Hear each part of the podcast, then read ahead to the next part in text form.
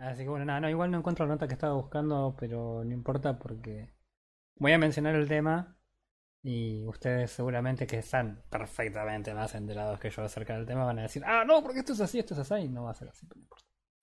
Mm, mm, ¿Algo para mencionar antes de arrancar? Em, Que te odio. Ah, todos lo dicen. Mira, eh, no vas a ser el primero, no vas a ser ni siquiera el primero en la semana, no vas a ser ni siquiera el primero hoy, o sea, tipo, hace fila, capo, distanciamiento social.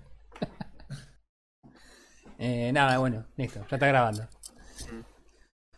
Eh, bueno, nada, eso. Eh, bienvenidos a este tardío AFK Gaming Podcast que el universo no quería que grabemos y sin embargo acá estamos. Y cuando digo universo digo Bondiola. ¿Sépanlo. Esto es lo que Sí. decía. Sí. Yo lo único que voy a decir es que me estoy tomando un té en el momento de grabar el podcast. Así. Espero que sea suficiente explicación del tema y es todo lo que voy a decir. no vamos a hablar más del tema porque no es gaming. No es gaming del de siempre, es otro tipo de gaming. No importa. ay, ¿Cómo andan, muchachos? Todo tranquilo, todo tranquilo. Primo. bien, bien, contento que entramos en fase 5. claro, ah, verdad, chabón. En Tandil. En Tandil. Eh, pero no, ojo que en Mar del Plata estaban evaluando, ¿eh? parece. Claro, Sí, sí, no estaban evaluando si este ¿Cómo dijiste que en Mar del Plata estaban devaluando? No, eso, no, eso en Argentina. Eh, Ah. En Mar del Plata estaban evaluando también la fase 5. No sé, eh, qué sé yo. A, a mí lo interesante es que Claro. eh, el- a mí no me molesta tanto la fase 5. eh, el tema es que no sé cuál es el boss. Tipo, Eh, tipo onda. Ya vamos 5 fase fases, cinco. ya pasamos fase 5 cinco fases y no, no apareció un boss, tengo miedo. A mí me suena fase 5 es cuando tenés esos boss que tienen que tienen 5 barras de vida, ¿viste? Y cada vez que le vas, vas llegando un nivel va cambiando la mecánica de ataque. Claro, no, pará, chabón. Claro.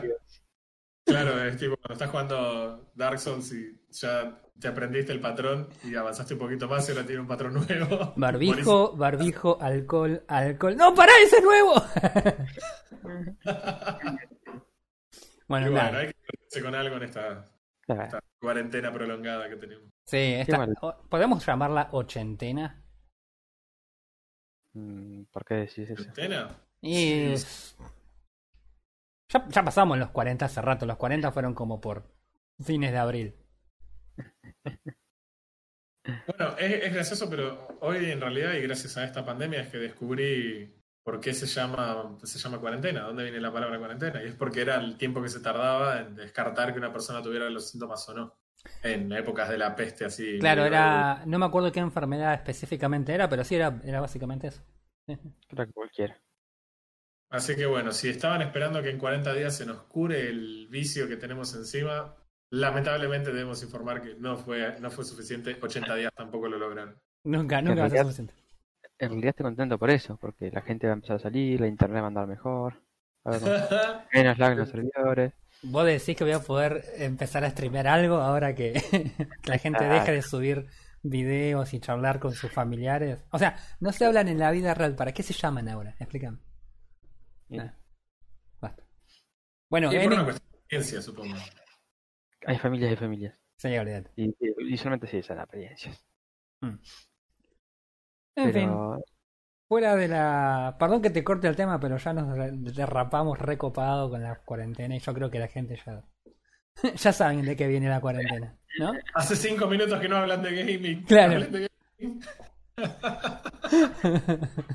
ya hablan de estúpidos juegos, malditos. Sí, En fin. totalmente, pero tenemos, tenemos noticias de jueguitos. Ay, ¿qué noticias de la gente? A ver, cuenten, cuenten. Yo estuve jugando muchísimo Minecraft. Me dediqué a hacer un montón de maquinitas, que hace un montón que no hacía maquinitas. Eh, sorprendía como tres personas, que están dos acá. Eh, pero no, lo que estuve jugando básicamente lo mismo de siempre. Lo que estuve fue leyendo un par de noticias interesantes. No sé si tenían ver. alguna... Ilumínanos. Hay una, una, hay dos, en realidad son dos, pero son, no son muy largas, pero son interesantes. Eh, se enteraron de los, eh, reclamos por copyrights que cayeron este fin de semana en Twitch? What? ¿No se enteraron? Ah, la pelotita. No, Bueno. esa noticia. No sé si, si se acuerdan que hace un tiempo, eh, o sea, hace un tiempo, me refiero a hace 15 minutos, YouTube tiene todo un tema con, con el tema de los reclamos por copyright, porque ellos tienen todo un sistema que está establecido para que les sea muy fácil a la gente que tiene derechos reclamar sobre contenido de otras personas. El problema es que eh, el sistema es tan sencillo que hay un montón de grupos buitre que lo que hacen es reclamar, pero fragmentos ínfimos de, copyright para eh, obligar a la persona a que porque la idea es la siguiente, YouTube es genial y entonces lo que hacen cuando tienes un video monetizado y te lo reclaman, como fallan a favor de la persona que reclamó, la guita que vos harías por ese video se la mandan directamente a la persona que lo reclamó. Ya. No, no, es- es- es- no- no tiene sentido alguno. Sí, durante, durante tiempo la política de YouTube era si vos estabas en una disputa por los derechos de un video, que solía pasar mucho con la gente que hacía reviews de cosas de Nintendo, por Claro. los celosos con su contenido, YouTube se quedaba momentáneamente en una cuenta de YouTube La Plata, lo cual todo el mundo dijo, ah, claro, eh, YouTube hace inversiones con los reclamos de la gente, te da la plata y, Claro, y claro. los tiempos de resolución. Era, era, eran, un, eran tipo, no sé, Wall Street eran los de YouTube. Bueno, bueno, pero el tema se puso, a mi entender, peor. Sí, sí, dale, contá. Entonces, ¿cuál es el tema? Eh, hay muchos grupos que lo que hacen es reclamar sobre pequeños fragmentos a youtubers que no pueden defenderse. O sea, o si vos tenés, sos, sos, no sé, PewDiePie o no sé, Angry Show, no sé, ponele, alguno, y te hacen un reclamo, vos levantás tu teléfono celular y le decís a- al, al abogado de la empresa que tenés atrás, che, me hicieron este reclamo, encárgate. ¿Entendés? Claro. Ahora, vos sos eh, Frodo, Refe y Roy Mustang, te hacen un reclamo y es como... eh, Ya, no sí, tengo un abogado. ¿y ahora qué hacemos? Claro, entonces la situación es o dar de baja el video, perder contenido, o este aceptar el, el- que el contenido tiene copyright y que las ganancias que vos estás dejándole a ese video, que estás vos haciendo, se las lleve esta otra persona. Y fue el problema que por lo general tenía este Nintendo con algunos streamers eh, importantes. Angry Show es el que más me acuerdo ahora, pero en general era con todos, no era con ninguno particular. Todo esto pasaba en YouTube. Y Twitch era medio como un, un lejano oeste en el que nadie reclamaba nada. Y bueno, había algunos reclamos, pero eran más manuales, más puntuales. Hasta este fin de semana. Este fin de semana inundaron Twitch con reclamos. Eh, todos reclamos por eh, el uso de música. Toda música desde 2017 a 2019, incluso lo actual, a todos les cayó reclamos. O sea, Qué Demonio. rico. es terrible. Aparte, tenés que tener en cuenta que Twitch es complicado en el sentido de que mucha gente usa música de fondo, que ya desde el vamos Twitch tiene un, un algoritmo que lo que hace es mutear las zonas y qué sé yo, como para evitar que haya que se generen estos reclamos en particular. Exacto. Eh, entonces, nada, se generan una serie de situaciones que son medio complicadas de, de manejar, porque vos imaginate que yo, por ejemplo, yo cuando streameo no pongo música, más que nada, las pocas veces que streameo porque me molesta porque juego juegos como Apex y necesito escuchar lo que está pasando. Pero hay gente que Pero se... una ortiga aparte. Aparte, sobre todo. Le- le- dice ahí en mi, en mi streamer, Ortiva Profesional. 24 barra 7. Eh, Van a ver la cara. Van a ver la cara de un ortiva. Un buen ortiva. Es que aparte no, no da para que yo ponga lo- los openings de anime mientras estoy a los tiros. Pierdo todo el, el aura de, de- de pro player. Olvídate. Entonces, nada, ¿qué pasa? Los tipos, vos imagínate, tenés un, no sé, una persona jugando Minecraft que pone música de fondo y por ahí tiene un video, y no sé, tiene todos los días un stream de 4 horas. Sí. ¿Cómo haces para.? Porque obviamente Twitch lo que dijo fue: bueno, chicos, eliminen todos los videos que tengan este contenido con copyright. decirle a un tipo que juega Minecraft y que estuvo durante los últimos 5 años jugando 5 horas al día, streameando 5 horas al día con música de fondo, que borre todo su contenido. Sí, pero. Sí, es una locura. Aparte, como vos decís, si por ahí estás jugando un shooter que es muy dinámico y tiene mucha acción, es más tolerable un, un stream en el que vos estás escuchando con los auriculares y querés escuchar lo que el tipo está escuchando, versus uno de Minecraft que no me desespera escuchar un paso de un zombie o el ruido de lo que no, no sé, prefiero por ahí escuchar música mientras el tipo me está hablando. Sí, sí, sí, no, yo voy en realidad no tanto a la situación de, de qué tipo de juego, sino más a la situación de que Hoy por ahí tenés un juego que tenés una música de fondo y por ahí todo tu stream tiene música de fondo y de repente tenés reclamado básicamente todo tu canal. Todo. Sí. Feo, che. Mm. Sí. ¿Y cómo terminó todo esto? ¿Empezaron a borrar? No, arrancó ahora. El problema, entonces, lo que Twitch eh, apuntó a hacer eh, fue decir básicamente, eh, traten de borrar lo que puedan porque, nada, si los reclaman, ellos tienen que, que actuar. Y nada, los canales más chicos van a tener que lidiar con perder una banda de contenido porque no hay nada por hacer. Eh, entonces, nada, es la verdad que es una situación bastante de mierda, pero para todos, no, no, no tienen forma de, ganar, ¿viste? Entonces, nada. Una, una sí, cagada importante. Definitivamente esto, esto va a terminar en algún cambio en las políticas de reporte de Twitch, claramente, porque tienes que evitar el reporte para fraude, digamos. O sea, políticamente como plataforma lo tenés que contemplar. Pero bueno, eso no va a ser instantáneo y en el mientras tanto pueden arruinar los canales de algunas personas. Claro, una de las cosas que decían por ahí la, la mayoría de las notas que leí tenían que ver por ahí con gente que no lo hacían como hobby, como por ahí nosotros a veces nos conectábamos y estrenamos una pavada, pero tenemos el resto de nuestra vida aparte, sino gente que por ahí justo estaba, viste, en la franja de decir, bueno, me tiro al, precipicio de, no sé, dejar mi laburo y empezar a streamear en serio, ¿me entendés? Y de repente ese tipo que había juntado, no sé, un año de contenido y que tenía un canal más o menos andando y qué sé yo, de repente se queda sin contenido. Ah, y si tiene una fanbase chiquita aunque sea. Claro, pero tampoco tenés nada por, O sea, tenés tu stream, todo lo que vos quieras, pero... Ah. Después estaban los grises, los vacíos legales, por ejemplo. Alguien me clipea un, un, un pedazo del, de mi stream. ¿A quién, me reclamo? Sí, a Magoy. Claro, ¿entendés? Otra situación, por ejemplo, también que estaban comentando es que, por ejemplo, eh, los tipos han reclamado incluso sobre eh, los samples cuando, no sé, tenés un follow, un donador, lo que sea. Hasta esos samples han reclamado que a veces no duran ni un segundo, chabón. O sea, la... No, no, no, no, es tremendo. Las, alertas esas, hasta esas alertas han reclamado. No, no, es tremendo, Así que nada, con eso se desayunaron la, gente que tiene canales importantes y no tantos importantes, pero que tienen por ahí un poco de contenido y que tienen música de fondo y no son hortiva como yo. Eh, ah, la verdad que nada, un bajón. Una noticia bastante molesta, pobre para esa gente.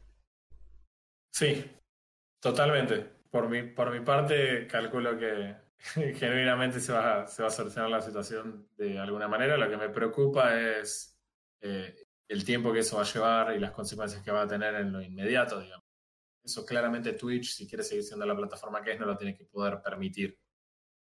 Sí, bueno, pero, en, ese sentido también uno hubiese pensado que YouTube también iba a hacer algo al respecto de, su sistema de reclamo y aquí estamos. Sí, el problema con el de YouTube, la diferencia principal es que vos no puedes andar haciendo un fraude de pedido, salvo que quieras molestar a alguien, porque al final del día eh, YouTube se queda la plata en una cuenta de YouTube y no de la persona que está No, no, no, no, eso, eso era antes así, ahora ya no es más así.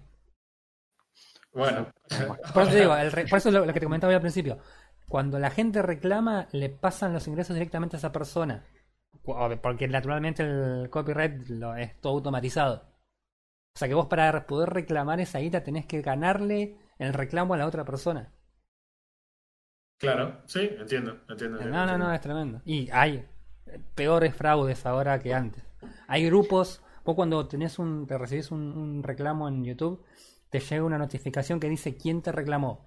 Hay literalmente grupos que no tienen ningún tipo de... Em, de, de empresa que genere contenido. Su único objetivo es reclamar cosas adentro de YouTube. Ajá. A, a ese nivel de, de, de, de- de desastre es el sistema ese. Y entonces por eso la gente está también asustada porque no quieren que esa situación se genere en Twitch. Habrá que ver.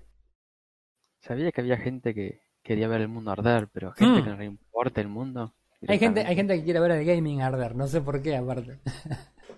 Ah, hay gente que ve la oportunidad de hacer un mango y lo va a hacer Sí, sin tipo de, de consecuencia ni miramiento de lo que está haciendo, aunque le esté arruinando el laburo a otra persona. No les importa Eh, nada, No evidentemente. hay, no hay que dejar al lado el hecho de, está bien, bueno, por ahí se hacen las personas que se puedan defender, pero claramente hay gente que crea contenido como una forma de vida, es su laburo, es lo que hacen, es a lo que se dedican, es de lo que comen. O sea, no hay un romanticismo acá. Sí, sí, sí, sí, sí, sí.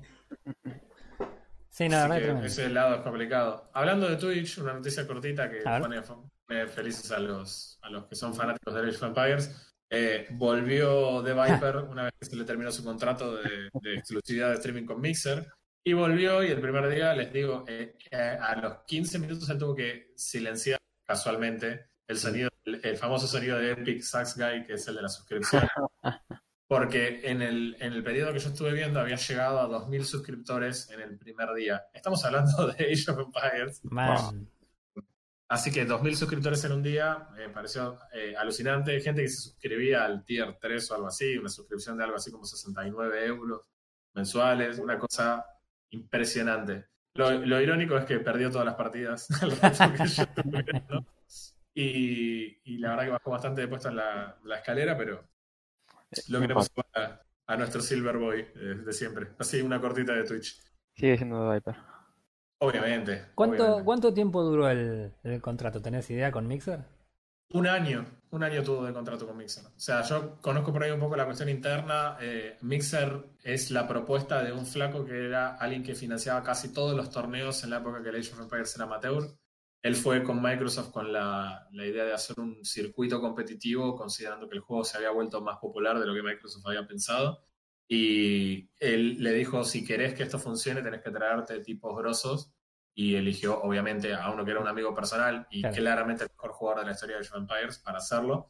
Pero evidentemente hay cosas que no le cerraban. O sea, el contrato de exclusividad parece re lindo, porque vos decís, che, por un año no tengo que preocuparme por generar con- contenido para, para tener unos suscriptores. Sí. Pero evidentemente hay algo que no le cerraba. Y si vamos al caso de que es una persona que genera 2.000 suscriptores en un día, con una suscripción mínima de 5 dólares, chicos, Claro. es, no hace falta ser un genio en matemática.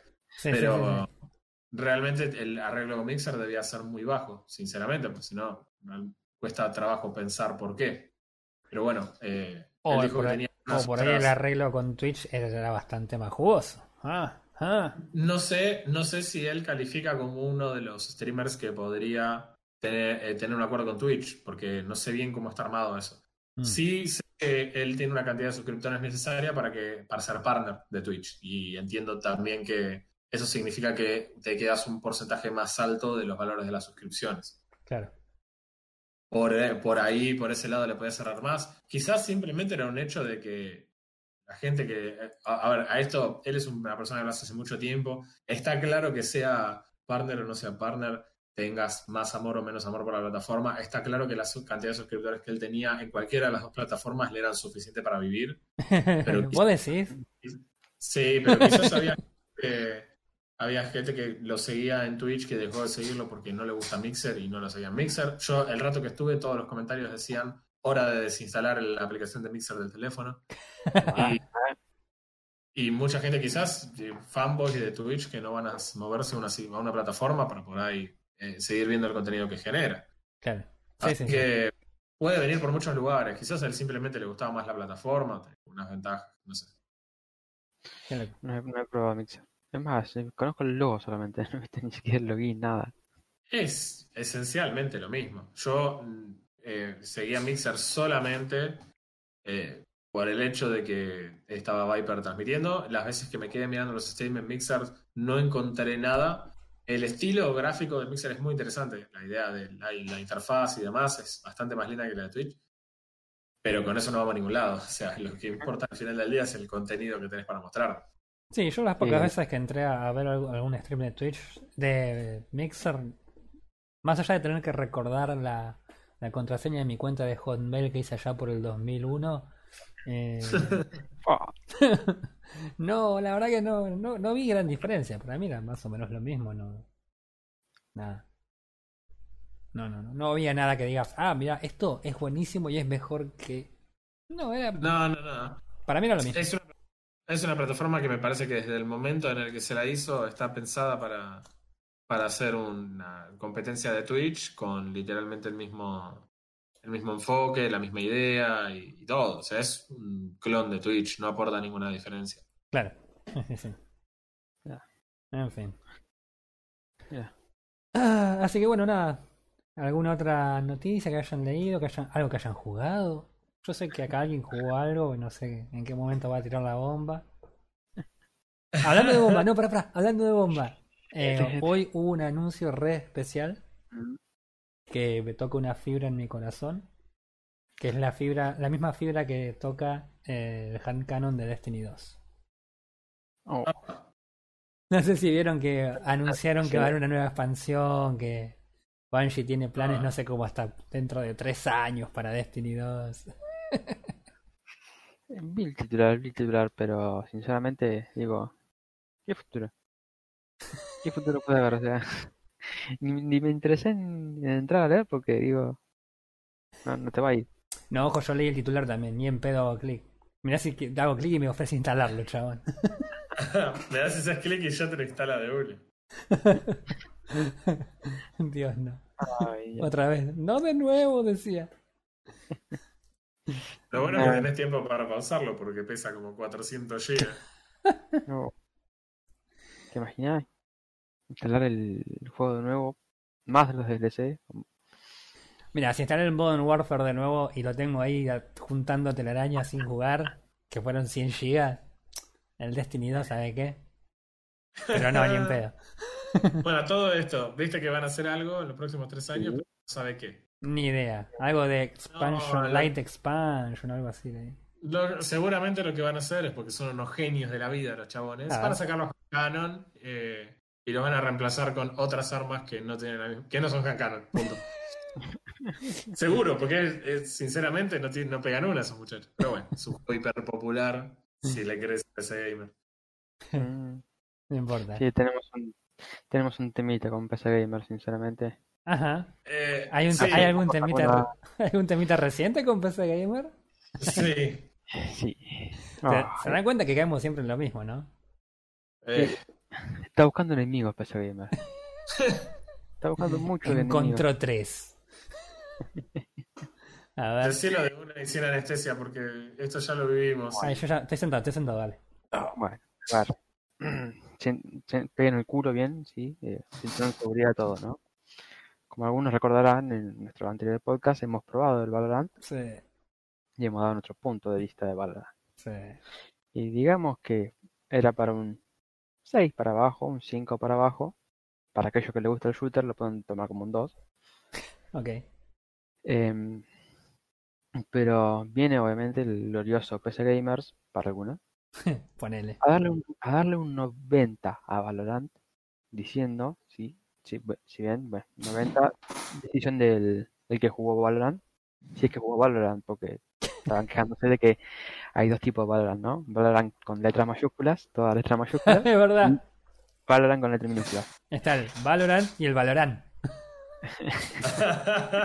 el Valorant es la versión con el sombrero mexicano y el bigote. El Valorant. Así que le puso un 90, sí, Ok. pero Pará, es 90 sobre 1000, ¿no? no, no, no, era sobre 100. Sobre Fuck. 100. Y Yo digo, Ingeniero. yo digo, pusi- pusieron un nuevo sistema de sobre 1000. Decime que sobre 1000, sobre 10.000, lo que sea, pero no sobre 100. No, sobre 100. Genial, molestia, está bien. Eh, vaya y pase porque, bueno, no sigo mucho PC Gamer después de los últimos defraudes. Ok. Pero han comentado que su originalidad, sí, son las copias, copias de las cosas, sí, que hace de, de Overwatch y de CSGO. A Sí. ver, a ver, hermano, no puedes meterle más de, más de 50 si ya está copiando otro juego. Más, más de 30, aunque sea. A mí, a mí me gustó, a mí me gustó, sí, sí, sí, no, es, es tremendo. Pero aparte me gusta la idea de que es original porque se copió de otros juegos. Sí, a mí, a mí me gusta la idea de que, lo, de que un juego shooter en el que lo único que importa y ves son las armas, las Claro. son una copia de acuerdo al mismo tipo que escribió la review, porque esto es importante remarcar. Claro, si lo que estamos, todas las, las que estamos haciendo es literal. Las armas, las armas son una copia mala o floja o paupérrima de las armas de su equivalente de CSGO. O sea, literalmente en un shooter estás diciendo que te copiaste las armas y que no las copiaste bien. Y le puso 90 igual al juego. Es genial. La misma, re- la misma review que decía que los spells, los skills de los personajes, aplicaban dinamismo a cada ronda. No, no, no. O sea, ese pibe en su vida Valorant. jugó Overwatch. No jugaste Valorant, o claro, o Valorant es tu primer shooter. Eso, ah, pa, epa. Eso no se me había volver ocurrido. atrás, podés volver atrás a empezar, por ejemplo, por Doom.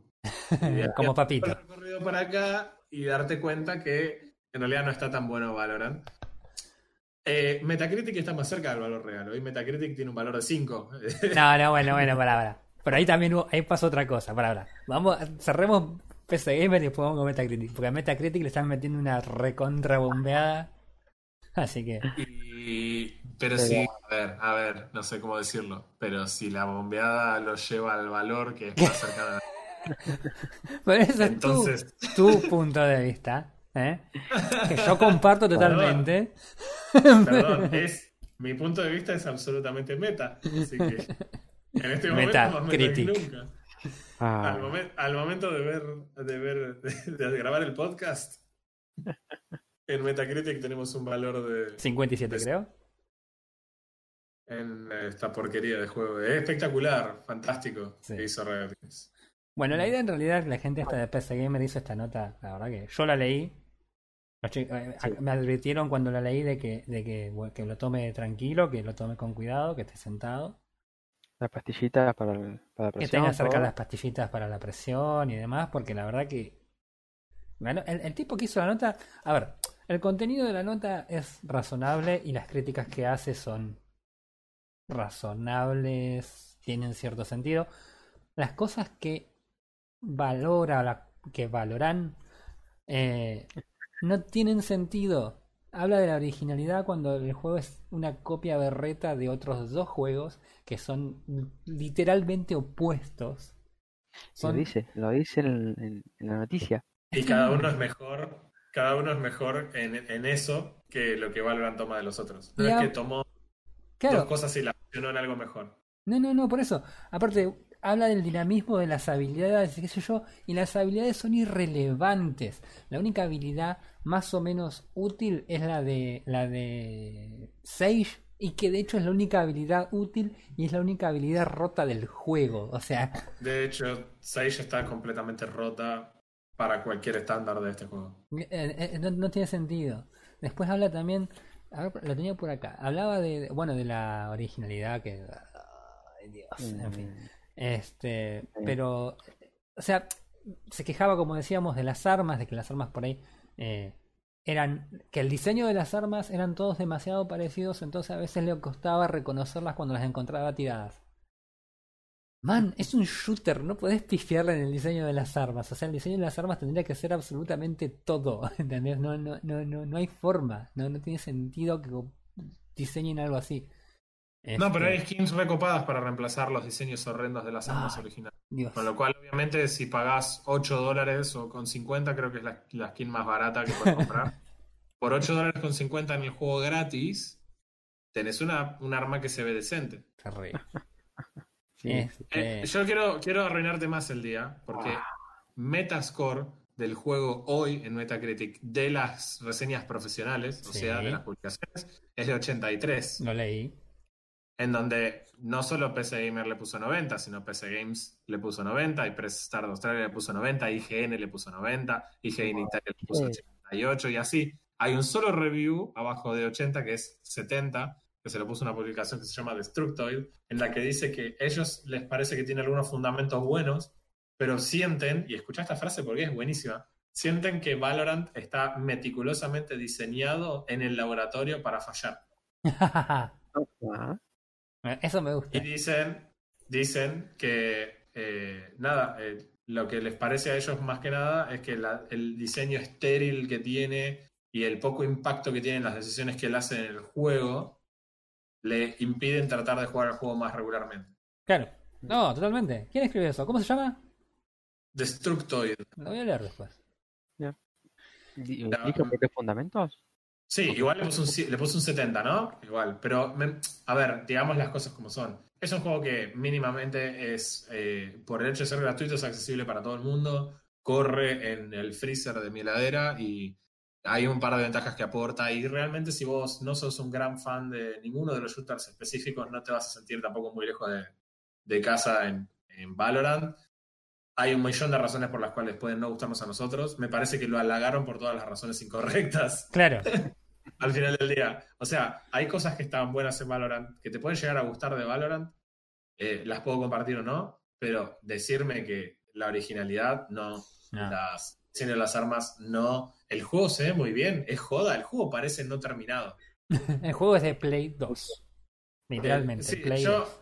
yo- mi experiencia fue esto, fue eh, que Roy se bajara el juego antes y me dijera, se ve como un juego de Play 2, y yo decirle, nada, no se ve como un juego de Play 2. Y entrar a uno de los mapas y recorrer un callejón y llegar a la puerta de un negocio y mirar que eran como cuatro polígonos, y decir, chabones, es un juego de Play 2. Mira, acá tengo un par de frases que me quedé yo el otro día mientras iba leyendo la nota, tratando de no romper el, el monitor. Donde habla también, por ejemplo, de eh, cómo el mapa, ¿no?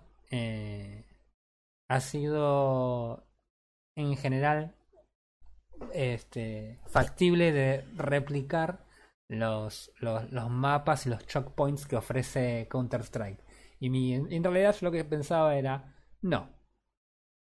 Literalmente no. O sea, Valorant son todos pasillos asquerosos que no, que tienen un recoveco al lado de otro que no sirven para nada. Vos entras al counter y tenés un montón de mapas que son recontra abiertos y tenés un montón de lugar donde moverte. ¿Entendés? Eso, eso, o sea, no, no hay forma. O sea, ¿viste cuando ¿Viste cuando te compras el. En vez de te vas a comprar un iPhone y de repente te venden un icon? ¿Entendés? Que la P está al revés porque es una Q y de repente decís, ah, es uno chino. Y lo ves y cuando te das cuenta que es chino lo mirás y decís, ¿cómo carajo no me di cuenta que era chino? Se dice icon. Es lo mismo, así de mal hicieron Valorant. Lo ves y no es Overwatch, lo ves y no es Counter-Strike, es y no puede tener un 90 en ninguna reseña ese juego. Me saca. No debería, no debería. Pero bueno, ahí, ahí, ahí la bronca con, con, todo esto que hacen reseñas, que buscan atraer gente para que entren a, a los canales y noticias. Y vos decís, ¿qué necesidad? A ver, ¿con qué necesidad te manchás el nombre así? Es que, es que no sé, porque ¿sabes? ese es el tema. Si vos decís, ok, si es un. Te Si es burlás, un- o sea, te burlás de, de, de, de tus fans, de tu gente. No, no, pero ponele que haya gente que le guste y que están de acuerdo con ese puntaje, ¿no? Pero a mí lo que me llama la atención son las, son las reseñas de, de páginas más grandes. O sea, que Juancito Gómez le ponga un 90 o le ponga un 30, la verdad que mucho no me, no me afecta. Pero el hecho de que una página como PSA Gamer, IGN y demás, que sabemos que han tenido en alguna que otra ocasión algunos inconvenientes respecto de billetín, eh, de repente en un juego como este le pongan un 90 es como, jaja, volvemos a las andadas, ¿eh? Claro, si fuera una cuestión más que de la calidad del juego, eh, sea una cuestión de, el- en realidad de una cuestión social, por él, una cosa así, de una crítica social, probablemente estaríamos esperando la nota llena de, de acusaciones eh, infundadas de Rock Paper Shotgun, Por porque ejemplo. estamos acostumbrados a que lo hagan. Y, y así uno puede ir por los distintos, los distintos antros. claro, de- uno sabe con qué se va a encontrar. Claro, pero es raro porque en general uno más o menos tiene una idea de, de, que, de, de lo que puede esperar de los reviews de ciertos juegos. Y hay cosas que incluso eh, lo que hablábamos por ahí en la semana, y es lo que más me afectaba a mí en lo personal, era el hecho de decir, eh, sinceramente, si vos eh, tenés un juego que es nueve o más, estás hablando de una joya, de algo que sí o sí tenés que jugar independientemente de si es tu género o no. Es algo que Claro. Lo tenés que probar porque es una obra maestra, ¿entendés? Eso es, eso es más de un 9. Y en un momento se sentía que era así, que las reviews eran exigentes y decían, no, mira, no te voy a poner un 9 porque lo haya hecho Riot, o porque tenga tiritos, o porque se parezca al CSGO. Porque adivina que el CSGO es mucho más parecido al CSGO que Valorant. Entonces, si te gusta el CSGO, ponele 90 al CSGO, pero no le pusieron ni, ni cerca de ese valor. Mm. Entonces ahí son las cosas donde por ahí uno le da bronca. Que, ¿Por qué decís, che, escúchame, esto te pareció excelente? Eh, no sé, Half-Life 2 te pareció excelente. Wow, sí, está bueno que tenga 98 y sea tu review más alto. Pero después le pones 90 a Valorant y es Claro. como que ya vale el, el- el valor de, de Half-Life 2. A ver, pará, quiero ver. Y, eh, bueno, y Overwatch en su momento tampoco llegó a 90. O sea, eh, si pudiera mandar un, un, un- una carita por acá sería la del chaboncito dando vuelta a la mesa. Y sí, porque IGN, que creo que es el que volvió a hacer el review de, de Overwatch y le puso 100, ¿no? Claro, IGN. sí, sí, sí. Pero Bueno, PC, Gamer le puso ah. 88 a Overwatch. IGN hace 5 días le puso 90 a Valorant. Hace 10 días le puso 100 a Overwatch. Así que si vuelven a hacer el review de Half-Life 2, le van a poner 120 de... claro, más o menos. De repente han expandido y se pueden ganar puntos extras que las cortó la fotocopiadora. claro, le agregó todos los valores, todas las otras cosas que dejaron de evaluar. Qué lo parió. Y si te querés reír más todavía, si te vas al final de los reviews de PC Gamer en general, o no sé si los tienen por separado, pero tienen todo un texto explicando cómo es que ellos hacen los reviews y en qué se basan. Y claro, vos lo mirás todo y decís, eh, Chinga tu madre. que se hayan copiado los assets, suma 20 puntos. claro. que, que se hayan robado los spells de otros juegos, suma 20 puntos. bueno, No para mover un poquito, para mover un poquito de Valorant eh, y en otro, en otro tono y, A ver. y en algo por ahí nuevo, porque estuve jugando un juego que salió hace apenas unas semanas, eh, traigo un jueguito que no pasa ninguno de los chequeos de, de Mustang. Piola. Es un- Chicos, yo, no me, yo me tiro acá en el rincón. Avísame cuando termine el podcast. Dale. quiere. No. que la gente quiere. No, no te quiero asustar, pero básicamente es eh, mezcla entre paso y construcción de base y turnos. ¡Ay, literal- Dios! ¿sí? ¿Qué tiene? ¿Un 90 en PC Gamer? No, pero eh, tiene reviews muy positivos y tiene una- un trasfondo bastante interesante. El juego es gratuito y está disponible en Steam por una cuestión de que eh, es, es un juego que surgió de unos alumnos que fueron becados para hacer el juego como, como tesis de su carrera de diseño de juegos. Ajá, ok. Y- ¿no? que esta que sería una abominación para Roy, pero que es un juego bastante interesante. Tiene más locas todavía, tenés turnos, pero jugás vos solo, de single player y tenés turnos. Así que es más complicado todavía. La realidad es que a pesar de que los, lo pongan como un juego de, de estrategia y un juego de, de diseño de bases y demás, a mí mi entender es más bien un, un juego de rompecabezas. Sinceramente es así. ¿De qué el juego- juego estamos hablando? Se llama Red Planet Farming. Y el juego Red Planet Farming es, como parece indicar, parece trivial en retrospectiva, pero es un juego de hacer granjas en Marte. ¿Por qué en Marte? Me da Porque sueño se- el nombre, te de por moda, Dios. recontra de moda el hacer juegos de supervivencia en Marte. Este tiene un enfoque absolutamente distinto y si querés mucho más soft. Pero básicamente a vos te llaman y te con una comunicación con mucho humor, eh, con quizás un tinte por ahí más personal y que lo que pone un poco lo que es la onda de la comunicación del juego, te llaman a vos a ser como el especie, una especie de director agricultural de la zona en la que estás, agrícola, la verdad, perdonen, pero eh, la traducción a veces se pierde. Eh, sos el director regional de los campitos, básicamente. Entonces te llaman Ajá. y te dicen, mira, estamos en el cráter este, tenés que venir acá y nos tenés que ayudar porque la gente está viniendo a esos asentamientos y no nos alcanza la comida. Ok. Entonces a vos te dan una cantidad de recursos, te dan una cantidad de cultivos y te dan parcelas de la típica forma hexagonal de diseño de panal de abejas que rodean a tu outpost original. ¿Qué te dicen? Por ejemplo, che, ¿tenés papas? Ok, ¿querés poner la papa en una parcela? Ok, pones la papa y tiene una cara enojada la papa. No es que sea tranquila la cara. Señor cara de papa enojada. te, te está indicando que cada cultivo tiene una necesidad propia. Entonces, no sé, la papa necesita agua y otros cultivos necesitan calor, ponele. Entonces, vos tenés que ir poniendo en cada parcela una mejora que viene a representar cada una de las necesidades de los distintos cultivos.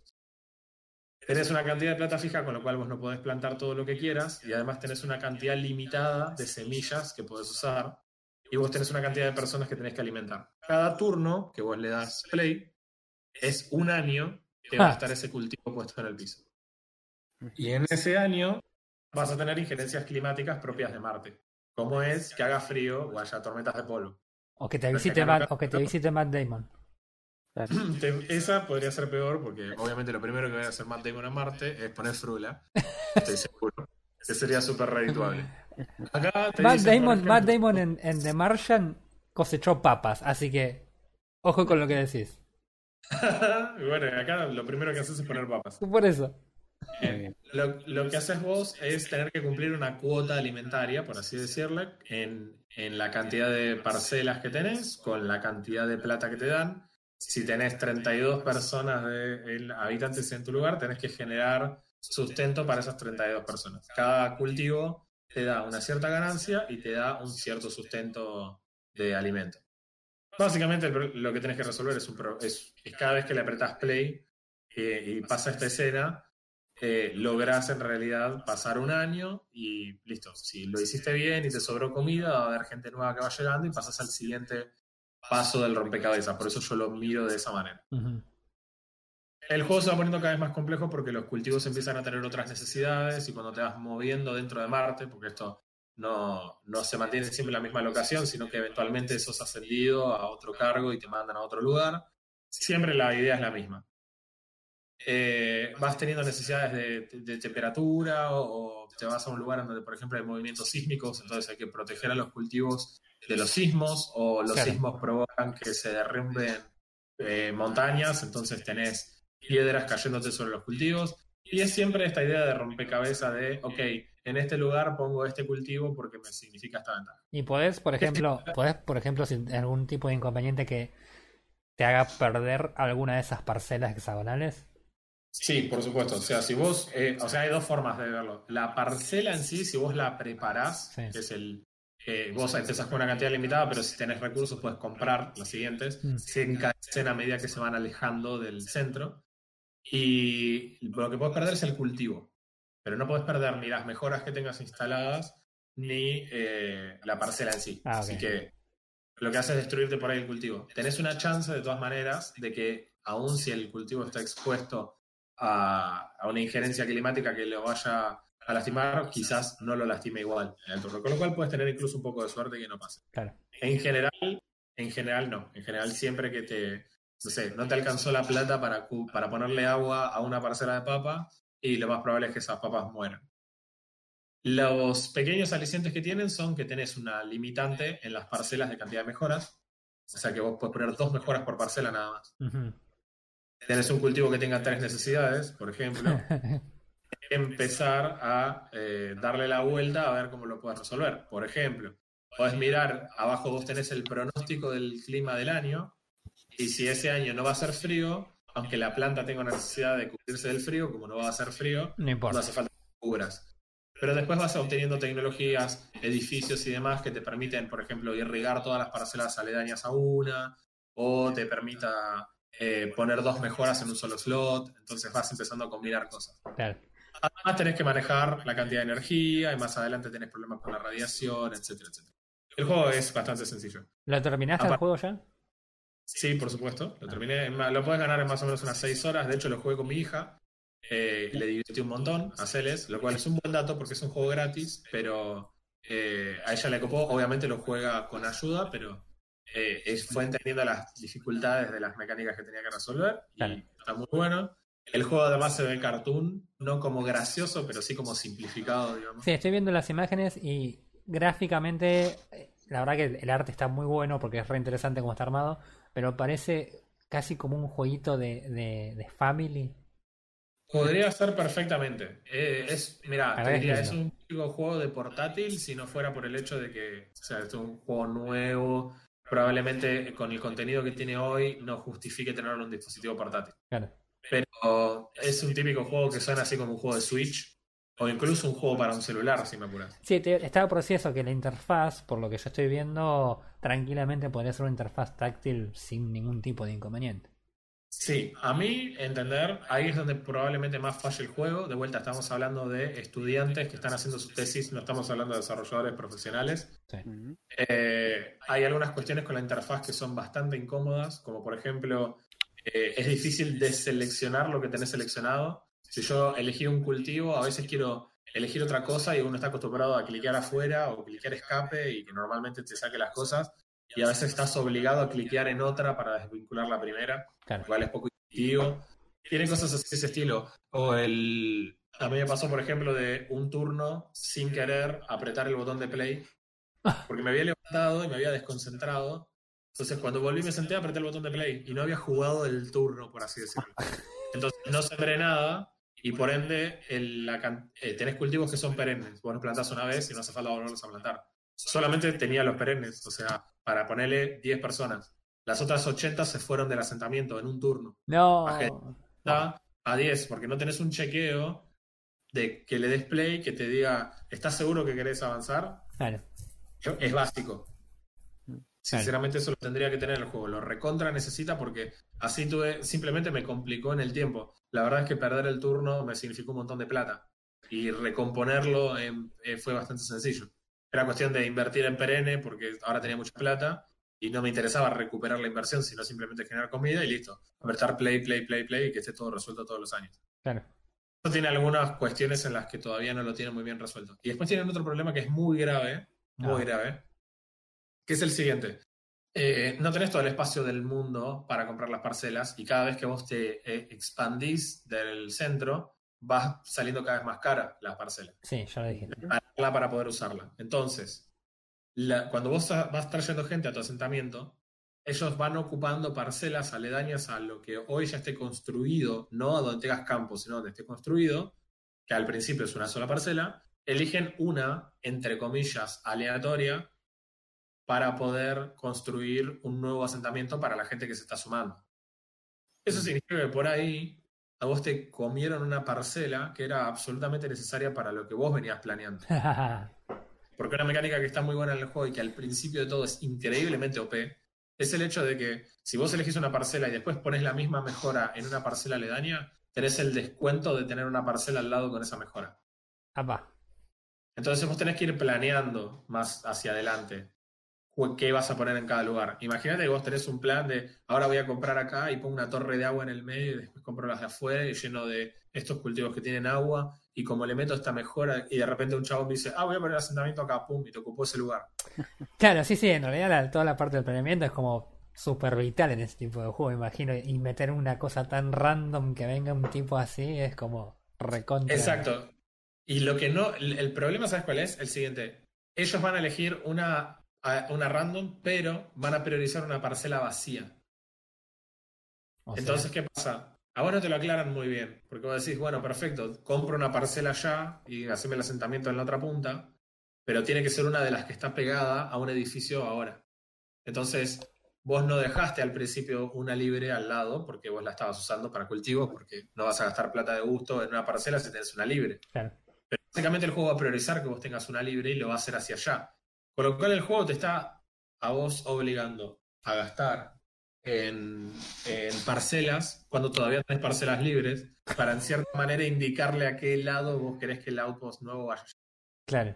Oh, Son errores, son errores mínimos que son absolutamente tolerables por dos razones. Porque no es, no estamos hablando de una empresa gigante y no, no- no le estamos, no estamos esperando que la calidad de la entrega del testing sea tan alto. Eso por un lado. Y por el otro, teniendo en cuenta que también el juego es gratuito. Claro. En lo que a mí respecta, el juego es recontra recomendable para sacarse las ganas de jugar algo relajado, pero que a su vez te haga pensar un ratito y, y le- si este es tu tipo de juego, te lo recontra recomiendo. En- entre 4 y 6 horas seguramente lo puedas ganar. Mm. Eh, así que para mí está muy bueno y es altamente recomendable. Por todo lo que me estás diciendo, me estás contando de un SimCity un poco más fácil. Eh, mini, mini, mini, mini, mini, mini Sin City porque tiene un montón de cosas. la- o sea, la complejidad del juego es mucho más sencilla. Si bien obviamente tiene sus cosas propias, es mucho menos, eh, tenés muchas menos variables con las que interactuar. Pero sí, básicamente, incluso si lees las reseñas, que tiene, la verdad que son muy positivas las reseñas hasta el punto de hoy. Eh, todo el mundo coincide en que si te gusta este tipo de juegos, eh, que lo pruebes. Total, es muy sencillo. Y de los muchachos que lo están haciendo, ¿qué sabes? De ellos sé poco, lo que sé es que ah, eran tres personas que estaban por terminar su carrera y entre los tres habían decidido hacer esta, este proyecto como tesis. Su proyecto salió elegido de entre los otros para, eh, con, para una beca y gracias a la beca ellos pudieron hacer release del juego. Por eso ellos decidieron no cobrarlo, porque en cierta manera ellos ya lo habían cobrado el juego. Claro. Así que decidieron regalarlo. Pero esto incluye 25 cultivos, eh, incluye 25 mejoras y edificios, tenés cuatro distritos diferentes en Marte y tenés un asistente personal que la verdad que es increíblemente irónico todo el tiempo. El chabón te dice, bueno, mira, llegó este, esta carta de la Tierra diciendo que están re satisfechos con tu laburo y con los cultivos que estás haciendo. La verdad a mí me parece que son bastante malos, pero, pero ponele, dice el chabón. Y el chabón es eh, la, definición del tipo que te imaginas en Starbucks tomando un café. Es, es literalmente y habla exactamente como vos te esperas que hable. Así que tiene un poco de personalidad del juego, eso me copa. Eh, algo que le ayudaría mucho es eh, algo que por ahí yo ya estoy, la gente que por ahí nos viene siguiendo sabe que yo soy muy hincha con esto, es que tenga soporte para mods, porque claramente es un juego modiable. Mm. Y que al ser el juego tan chico, yo creo que la comunidad de modding que hay en el mundo le daría un montón más de vida al juego que claramente necesita para poder jugarlo por más tiempo. Pero si tenés un fin de semana que no, no tenés idea qué hacer, estos fines de semana de ochentena que ya, limpiaste la casa 65 veces, eh, es una alternativa que te vas a sentar en un día y lo vas a hacer todo completo y te vas a sentir satisfecho. Mm. ¿Y tiene, tiene algo de rejugabilidad? Por ejemplo, vos ya lo terminaste. No, cero. Absolutamente, cero. Mm. Mm. O sea, es un juego que lo vas a jugar completo y lo vas a terminar y no vas a tener ninguna razón para volverlo a abrir nunca. Genial. Es, pero es un juego. Es la idea de un juego. No, porque la idea de Destiny es que lo sigas rejugando y yo creo que cuando terminamos la historia principal no había ninguna razón para seguir jugando el juego. Eh, yo rejugué. Mucho antes. ¿Eh? Mucho antes ya no había razones para seguir jugando el juego, pero bueno. No, hay juegos que vale la pena rejugarlos. Eh. Por supuesto, estoy de acuerdo. O sea, hay juegos que están pensados para jugarlos. De hecho, hay juegos que para ver el juego completo tenés que rejugar la historia tomando decisiones diferentes. Claro. Así que sí, no. En fin. Este. Yo la verdad que cuando me dijiste acerca de un, juego, yo dije, uh, eh, va a ser otro de esos juegos que traes. No, la verdad que, por lo menos a lo que es a la vista, se ve interesante. Estaba mirando recién videos y la verdad que los gráficos son, como te decía, muy. Parecen como todo muy artesanal como para este algo que es evidentemente hecho entre poca gente. Me, me viene a la cabeza también, por ejemplo, cuando arrancó el Antorn, ¿te acordás? El Exacto, sí, exactamente. El laburo de una persona con mucha perseverancia durante mucho tiempo. Este. No, pero se ve lindo, sí, se ve simple, lindo como para, como para pasar unas horas. Un ratito. Sería ideal, sería ideal si tuviese una versión móvil.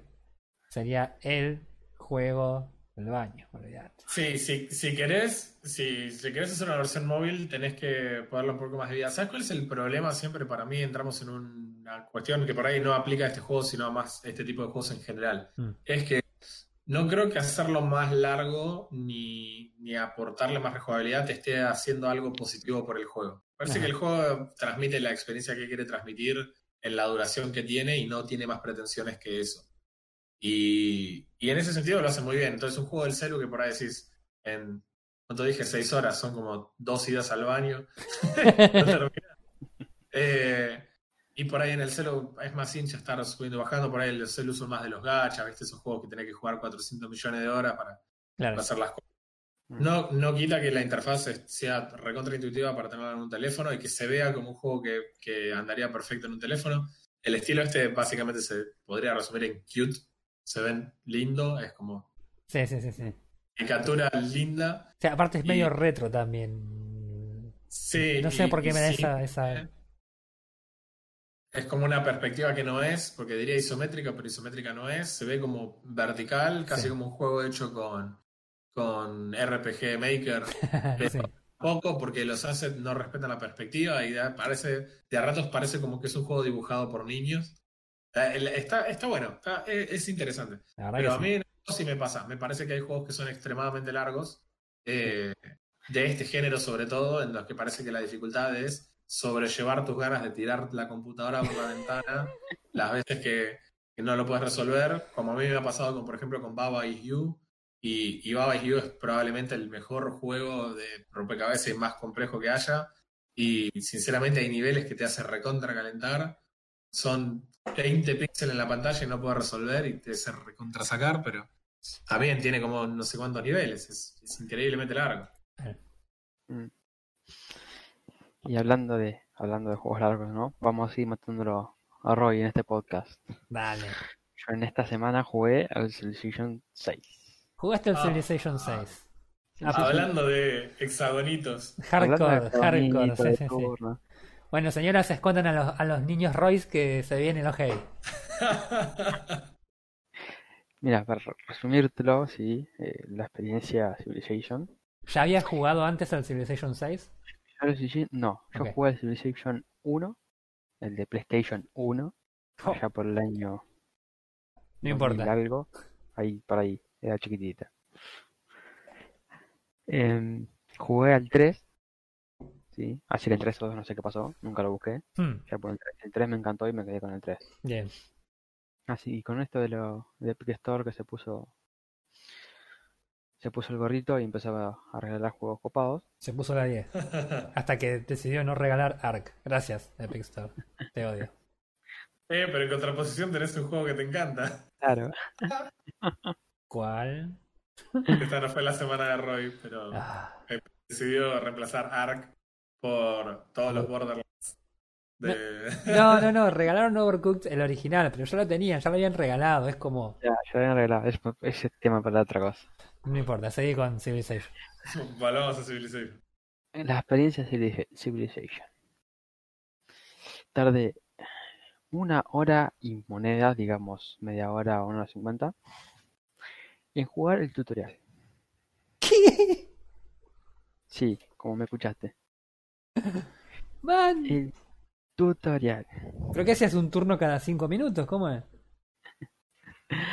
Mm, No, es por turno, sí, y, y depende de la ciudad que tengas o la cantidad de ciudad que tengas, sí, vas a ganar recursos Sí.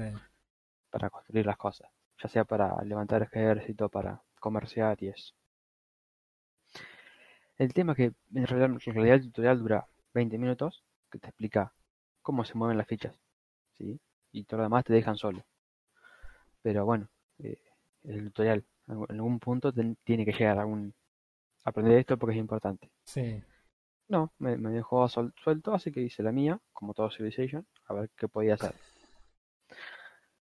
O sea, para, ahora déjame ver si entiendo. Déjame, porque no, no entiendo la idea del tutorial. A vos te dan el clásico tutorial, mover, hace clic acá, hace clic allá, para entender que tenés que moverte haciendo así, ¿no? Por decir una cosa. Sí, te explica los iconitos, todos esos colorcitos que hay en la pantalla, te los explica. Perfecto. Yo me- a todo esto me figuro el tutorial del Age 2, para que te des una idea. Eh, entonces, esa, la, la, eh, la misión que tenías que hacer en algún momento termina. Sí, sí, sí. Bien. A partir de eso vos seguiste jugando igual el tutorial. No, no. Llegué a esa misión, pero me tardé ese tiempo en llegar a esa misión. Ok, seguí. Ah, lo que tiene el Civilization es que eh, tenés distintos tipos de victorias. Sí. Por conquista, por investigación, por religión, que es nuevo en esto, en este juego. eh, em, o por tecnología. Sí. Sos el primero en llegar al- a enviar una nave colonizadora, por así decirlo. Ok. El juego, mm, no creo que lo hayas jugado en tu puta vida. eh, el juego va desde más o menos la era feudal, o más hasta la de la piedra, si querés ponerlo, Sí. hasta la era moderna. Tenés aviones, navecitas, todo. No futurísticas, modernas. Sí. Así que tenés todo ese tramo para investigar, para construir. Sí. Eh, y el tutorial no te ayuda mucho. Te explica todos los botones, todos los iconitos, ¿sí? Los botones, cómo tenés que hacer botones. y te, y te suelta. Ahora sé intentar llegar a tu objetivo. Y no te explica nada más. O sea que no sería, no sería tan tutorial como asegura ser entonces. Es un tutorial, sí. No es un tutorial avanzado, es un tutorial de cómo empezar a jugar. Ok. No es una, no es una guía, obviamente. Lo que tiene complicado con, con respecto al tercero es que eh, no te explica los edificios que puedes construir. Eh, un poco cuando construís la ciudad tenés un bloque de 3x3 donde Sí. podés, donde la ciudad empieza a sacar recursos y podés construir. Sí. A medida que la ciudad crece, vos vas eh, a- investigando nuevas tecnologías y descubriendo nuevos edificios como nuevas unidades, nuevas formas de, de llevar un, ¿cómo te podría decir? Un- una nación, Sí. un imperio. Entonces, eh, vos tenés que medir dónde construyo, dónde no construyo. Claro. Sí, sí, como todo, co- todo juego de, de- de manejo de recursos y demás. O sea, Claro, tenés que hacer bueno. todo un planeamiento. Bueno, eh, eh, pero es eso. Con, respe- eh, con, con respecto a sus antecesores, el 3 que yo estoy jugando, eh, vos podías construir todo directamente dentro de un solo bloque en la ciudad. En este vos tenés que construir alrededor de la ciudad, no dentro de la ciudad, Ajá. por lo que queda expuesto a los enemigos. Ok. O sea, o sea, no solo tenés que planear cómo va a crecer tu imperio, sino que ver dónde vas a meter las cosas, si las vas a meter en un terreno específico, Mm. para sacar para sacar tropas y defender eso. O sea que perdés tiempo de construcción, pierdes tiempo en investigación para sacar tropas. Y si no sacas tropas, obviamente viene el enemigo y te toma las tierras. O sea, comparativamente, hablando respecto con, por ejemplo, el 3, vos me estás diciendo que el juego te está forzando a, sí o sí tener ejército para defender el resto de las cosas que estás haciendo. No te esfuerza, básicamente. O sea, podés perder también. claro. Puedes perder. Eh, o sea, podés eh, a eh, rendirte ante el enemigo, sí, decir, darle todo lo que te exige Sí. y ser un imperio tranquilo. Pero no creo que la mayoría de la gente quiera eso. Sí, no sé. Llevamos como 200 años de colonia, así que... está- Ah, no, del juego, claro. Eh, así que yo diría que el juego lo hicieron mucho más largo, mucho más largo, mucho más complejo. Hay, hay distintos, hay distintos régimen de política con cartitas. Ajá. ¿Cómo funciona eso? No tengo ni concepto. idea. Creo que Dante va a el... Es el juego de los 10.000 sistemas. Es ¿Viste, increíble. ¿Viste el Age of Empires 3? No Sí. sé si jugaste. No, ¿Viste las, car- las cartitas que tiene? no. Eh, Dante, vos sí. Sí, en el, en el Age 3 vos eh, te dieron la brillante idea de adherir un tren que vos le pones recursos y vuelve con experiencia de algún lado. Va a hacer el mapa y vuelve con experiencia. Esa experiencia vos la invertís en cartas que vos podés elegir de un mazo que vos armás de antemano. Cosas re lógicas como por ejemplo, ah, conté experiencia así que te deployo un fuerte en el medio de la frente. Puedo, tengo la carta del fuerte y tengo la experiencia. Así Claro. funciona. Sí, of ahora, ahora, Empires. yo- ahora Eh, recuerdo los por qué no tengo recuerdos del Age of Empires 3. ok, sí. Bueno, pero no sé si no es el mismo sistema, ¿no? Pero son cartas ¿sí? que te dan bonus extra. Ah, ok, ok. Pero como es el juego, como dijo Dante, de los mil sistemas, tenés mil cartas, ¿sí? Para darte la libertad que vos quieras. Obviamente es una complicación más, porque si bien planeaste armar algo, se te complica. Claro, sí, sí, Porque sí. No, aparte, si de- te, te clavan una carta que justo te, te hace algo en contra tuyo o le da un beneficio a otro que vos no esperabas, es como asquerosamente random. Vos tenés una carta de producción, sí, producís cantidad. El otro, en vez de producción, saca una carta de ataque. Entonces te claro. atacan. Te toma las tierras y ya está. Porque vos no saca- te olvidaste de sacar tropas, ¿sí? O no tenés potencia en tropas. claro. Y al enemigo le cantó lo- cualquier cosa que de dejarte vivir o hacer algo pacífico. Te ataco y punto, quería atacar. Claro. Así que eh, hicieron un juego súper, súper complejo. Ajá. Eh, muy lento, sí, como te digo, a ver, el tutorial una hora y media. Yo, yo creo que si juego una, voy a estar días. Probablemente. No es un juego para jugar una partida en una sentada. De hecho, eh, conozco gente que juega Civilization Ya, por ahí un par de turnos por día y las partidas le duran un montón. Claro. Yo no puedo, mi cerebro no, no es capaz de procesar eso. Rompimos a, a Robbie Alexa. Estoy, estoy tirado acá en el piso teniendo convulsiones. Bueno, viste que eh, una de las cosas que. Yo estoy, harto de nombrarlo, pero perdón, pero lo tengo que hacer. Eh, una de las cosas que le estaban pidiendo a Valorant es que tuviera un modo corto. Un modo en el que eh, las partidas duraran, no sé, hasta 15, en vez de hasta 25. Y lo mismo le pasa a muchas personas que no pueden jugar Civilization porque una partida dura mucho. Es como la gente que juega Age, como yo, como Age of Empires, si te mueves una partida de Empire Earth que duran 16 horas. Claro. Pues entonces, obviamente no la jugás de una sentada. No, no, obvio, pero a ver, eh, yo al Civilization 3, eh, la mecánica que tiene, sí, eh, yo lo juego en 2-3 días, pero me divierto en el, en el momento, porque si bien no me complico con todas las herramientas que tiene, hay formas que se hacen solas. Mm. Eh, entonces yo, hay, por ejemplo, la automatización, automatización del, de alrededor de mi ciudad, de caminitos, de granjas, de riego, sí, yo saco un trabajador que lo hago automáticamente y me, y me centro en otras cosas.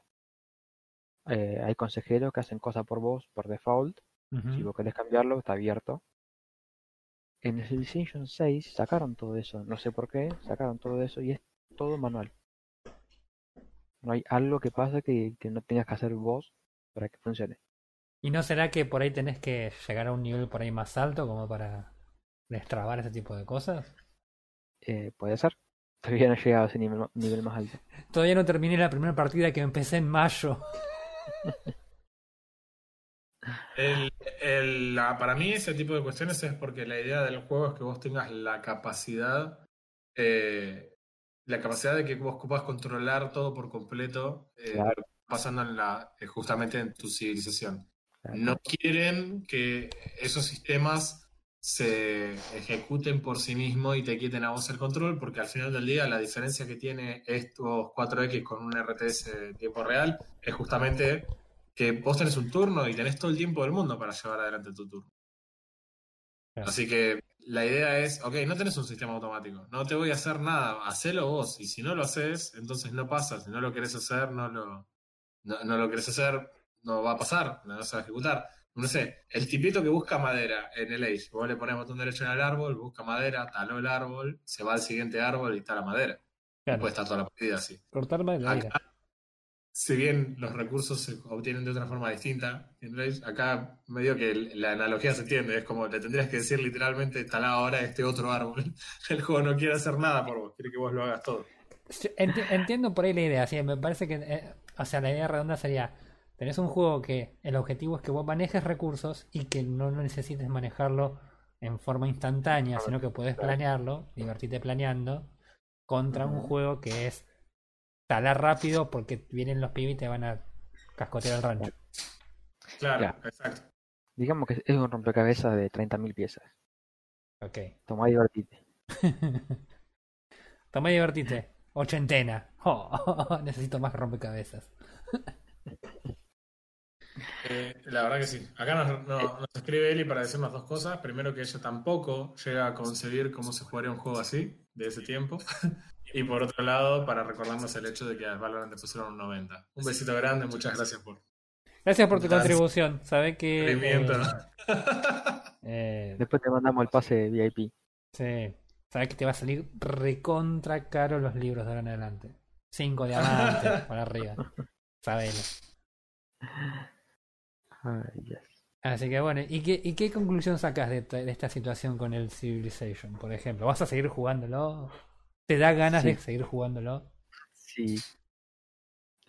Si bien es un juego re complejo, lo voy a seguir jugando por el hecho de que, lo que es el juego en sí. Querer sacarle todas las mecánicas y sacarle la ficha. A ver, decir, ¿qué puedo hacer, sí? Para que me resulte redituable a mí una forma fácil de, de llevar un imperio. Y lo voy a seguir jugando. Lo voy a seguir jugando hasta que le saque la ficha. Está bien. Es un juego, por ejemplo, que le recomendarías a Refes. Le che, ¿nos tiramos una partidita de tres meses de Civilization? No, no, no. es- es- el Civilization es para gusto personal. No, no, no es para ningún multiplayer ni nada por el estilo. Ok. ¿Tiene multiplayer? Tiene multiplayer. Tiene multiplayer online. Este, se quedó, me encanta, me encanta este momento. Me encanta este No momento. No, no, tranquilo. Avísame cuando termine el turno, yo me voy a trabajar. Che, man. Te terminé el turno la semana pasada, viejo.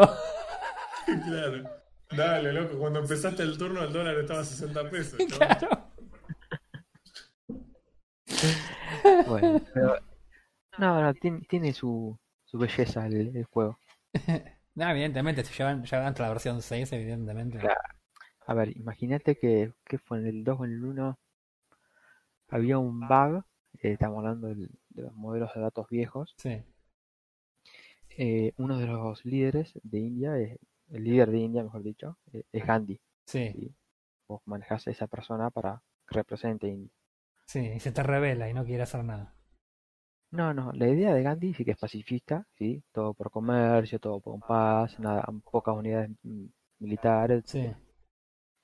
Hubo un error en la programación de hace tiempo que el estado de... Busqué información porque realmente quería saber Sí. mierda, por qué pasaba esto, ¿no? Pero en uno de los estados de que guardaba la memoria para decirle en qué, qué dificultad tenía el, la PC, Mm. ¿sí? si era pacifista o era agresivo, muy agresivo, ah, le habían asignado mal la porción de datos a, a Gandhi y se, y se pasaba por un bit en el, en el marco inferior. Sí. Obviamente en datos da la vuelta, no es que, Sí, en el bit más significativo tenían un 1 en vez de un 0, ponele.